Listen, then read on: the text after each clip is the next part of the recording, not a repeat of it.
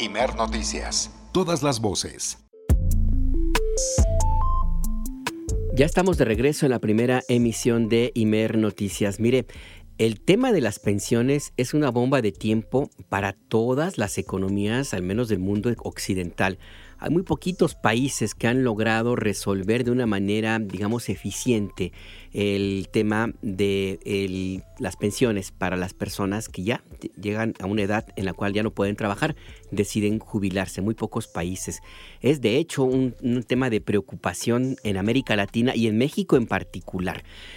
El Centro de Estudios Espinosa Iglesias hizo un análisis sobre este, este asunto y encontró datos que a mí me parece que son por lo menos de preocupación. Para saber de qué se trata, de qué hablamos, qué hacer con las pensiones, vamos a conversar con Enrique Díaz Infante. Es director del sector financiero justamente en el Centro de Estudios Espinosa Iglesias. Enrique, buenos días. Gracias por aceptar esta conversación. Le saluda Alberto Nájar. Encantado, Alberto. A tus órdenes. La pregunta básica, ¿qué hacemos con las pensiones? ¿Cómo se encuentra este asunto? ¿Una bomba de tiempo? Sin duda, sin duda, Alberto, es una bomba de tiempo desde el punto de vista fiscal y desde el punto de vista demográfico. Como bien señalabas eh, en la parte introductoria, pues somos una sociedad que está envejeciendo. El envejecimiento es a, nivel mundial, pero aquí en México está siendo muy acelerado. Y eh, tenemos un problema de, de fondeo para las, eh, las pensiones incrementales que se están dando, eh, incrementales en, cantidad, este, bueno, y también en monto como porcentaje del PIB. Sí estamos gastando cada vez más en, pensiones y eh, no hemos hecho una reforma fiscal para financiar esto. Entonces se nos estamos acabando el, espacio fiscal. Entonces las pensiones sí es un es, un tema, yo diría principalmente de sostenibilidad cómo pagarlas, pero también es un tema de inequidad y, de fragmentación que genera ineficiencias. Inequidad porque no es lo mismo las pensiones que recibe eh, por beneficios definidos la gente que se jubila por CFE, Pemex, eh, trabajadores del IMSS, trabajadores del, del ISTE, eh, trabajadores de Luz y Fuerza, liquidación, entre otros, y la que reciben los, la gente que se, se, jubila por, por el IMSS. Y aquí el gran problema es que como no hemos hecho una reforma fiscal para financiar el pago de las pensiones, le estamos recortando gasto a salud, educación infraestructura. Es decir, estamos matando, eh, eh, le estamos quitando el capital físico y humano, eh, afectando a los jóvenes y en detrimento del, crecimiento del país. Entonces, sí es un tema que tenemos que resolver urgentemente con una reforma fiscal con una reforma fiscal nada más o tendría que haber también un proceso de educación financiera para todos los, los trabajadores y trabajadoras eh, que están todavía en edad productiva? Porque hay como esta idea de ver solo el día de hoy y no pensar en el, en, el futuro, ¿no, Enrique? No, a, ver, este, totalmente de acuerdo, Alberto. Hace falta educación financiera, que la gente toma conciencia de que en algún momento dado van a, a envejecer y que cada quien y que las pensiones son tienen que ser autofinanciables. O sea, se acabó el, el, concepto, eh, porque fiscalmente no alcanza, es la solidaridad en la sociedad donde los eh, eh, los que entraban al mercado laboral pagaban las pensiones de los de los las personas mayores que están jubilando. cambió la pirámide demográfica, son más viejos y cambió el mercado laboral, son menos gente la que las la que entran a trabajar. Entonces, el bono demográfico y entonces algo de lo que eh, eh, alertamos en el estudio de SEI es que si ya no tenemos bono demográfico, pues lo que tenemos que aprovechar es el bono de, género y entonces tenemos que darle y eh, alentar y apoyar a las mujeres para que entren al mercado laboral. En ese sentido resulta fundamental un sistema nacional de cuidados, lo vimos más en la pandemia sobre todo, que les permita a las mujeres este, delegar el cuidado de, de los niños, de los enfermos, de los adultos mayores al interior de los hogares que generalmente eh, por históricamente les se les delega a la mujer este este tipo de, actividades al interior del hogar y es una injusticia que les impide entrar a trabajar. Yo creo que entren a trabajar este, y empiecen a cotizar, porque son las que más van a sufrir una, una vejez eh, en pobreza. Mucha, mucha de la discusión en estos últimos años em, respecto al tema de, pensiones se ha concentrado en el sistema de ahorro para el retiro. De hecho, el mismo presidente Andrés Manuel López Obrador ha cuestionado este modelo de, em, pensiones, pues que básicamente dejarían al mercado el destino de, muchos trabajadores. pero yo quisiera ir un poco más hacia, hacia atrás, pues desde el momento que tenemos una población económicamente activa con la mitad de las trabajadoras y trabajadores en la economía informal, pues prácticamente ahí hay un tema que también tendría que atenderse porque no es lo mismo el trabajar en la economía informal sin prestaciones a tener por lo menos la posibilidad de que al menos en estructura, eh, al menos ya en términos administrativos, pues tengas el acceso a sistemas como el SAR.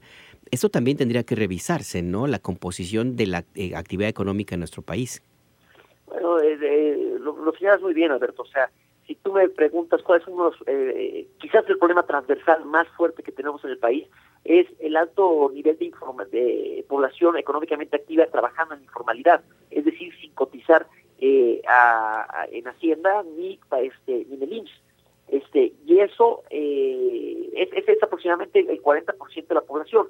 Y las pensiones es algo que nació y que necesariamente está muy ligado al mercado laboral. Entonces, si queremos resolver el problema de las pensiones, tenemos que hacer, así como señalé, este, reforma fiscal y tenemos que trabajar en el mercado laboral para que más este eh, eh, gente trabaje en la formalidad y no en la informalidad y sobre todo este en el tema de las mujeres que puedan las mujeres entrar y que entren en la formalidad y que estén cotizando para su pensión.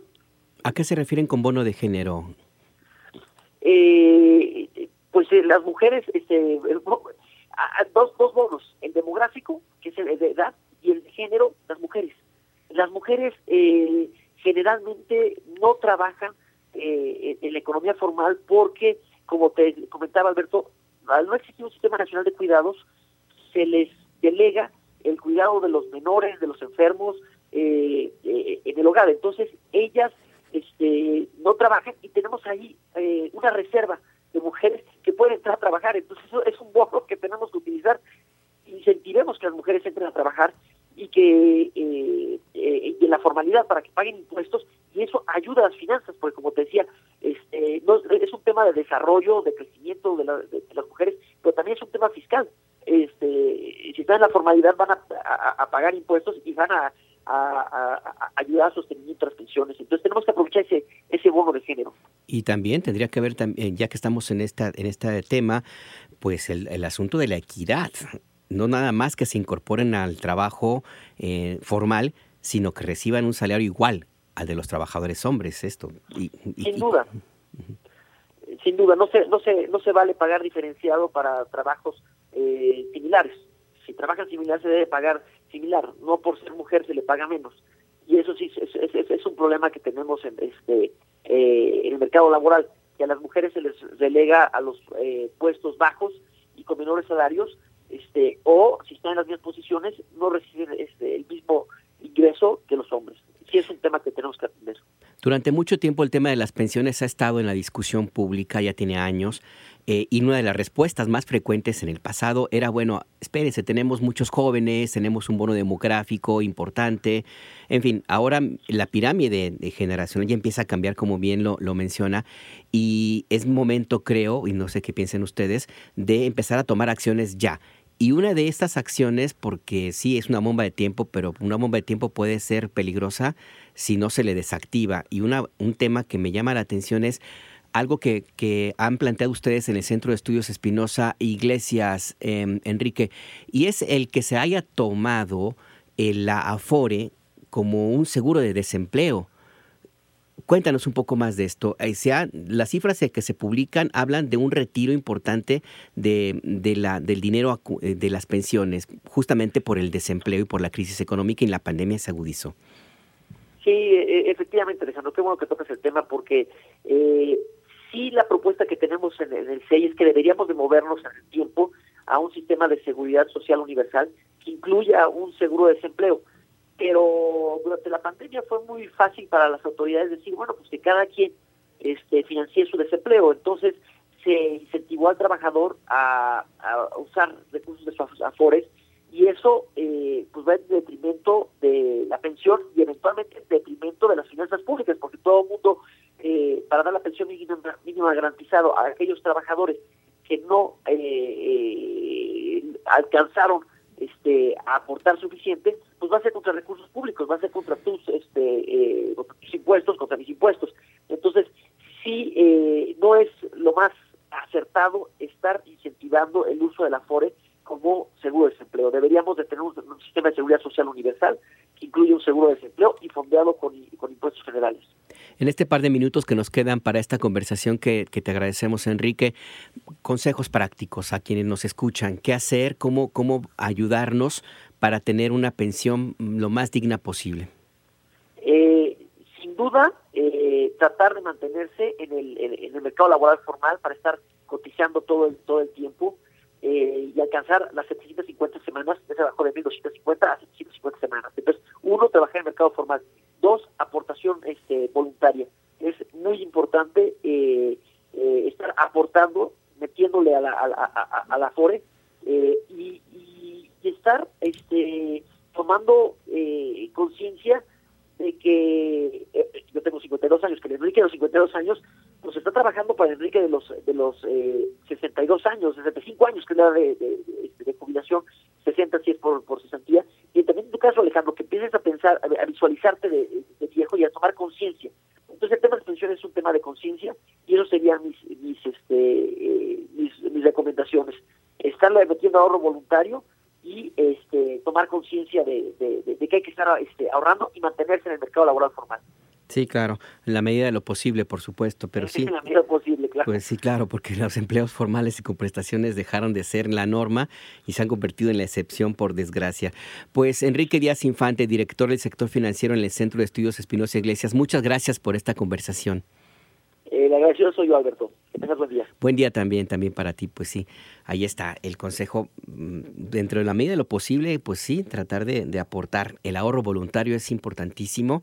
Hay algunas afores que si usted le invierte, le dan un rendimiento eh, mayor que, que, los bancos, que por desgracia también tenemos un sistema bancario, híjole, muy, muy cuestionado. Em, no, es, no, es el, no es la primera vez que se, que se hacen señalamientos en el sentido de las tasas de interés, eh, la diferencia entre, el, entre la, en la tasa de interés entre lo que le prestan, lo que le cobran por prestarle y lo que le dan por invertir es brutalmente abismal o sea, de veras, si hay tasas en las tarjetas de crédito, llega a ser hasta del 70% el encaje legal, la tasa de interés, y la inversión que le dan a usted por meter su dinero poquito o mucho es del 3, 4%. Es allí, en este diferencial, donde se sustentan las ganancias enormes de los grandes bancos del planeta, sobre todo los que están en México, y el por qué México es un terreno de disputa de los grandes bancos internacionales, porque aquí estas reglas les permiten esas ganancias que no se permiten en los países de origen de los bancos. A revisar este tema también dentro de lo que platicamos de las pensiones. Una pausa y volvemos.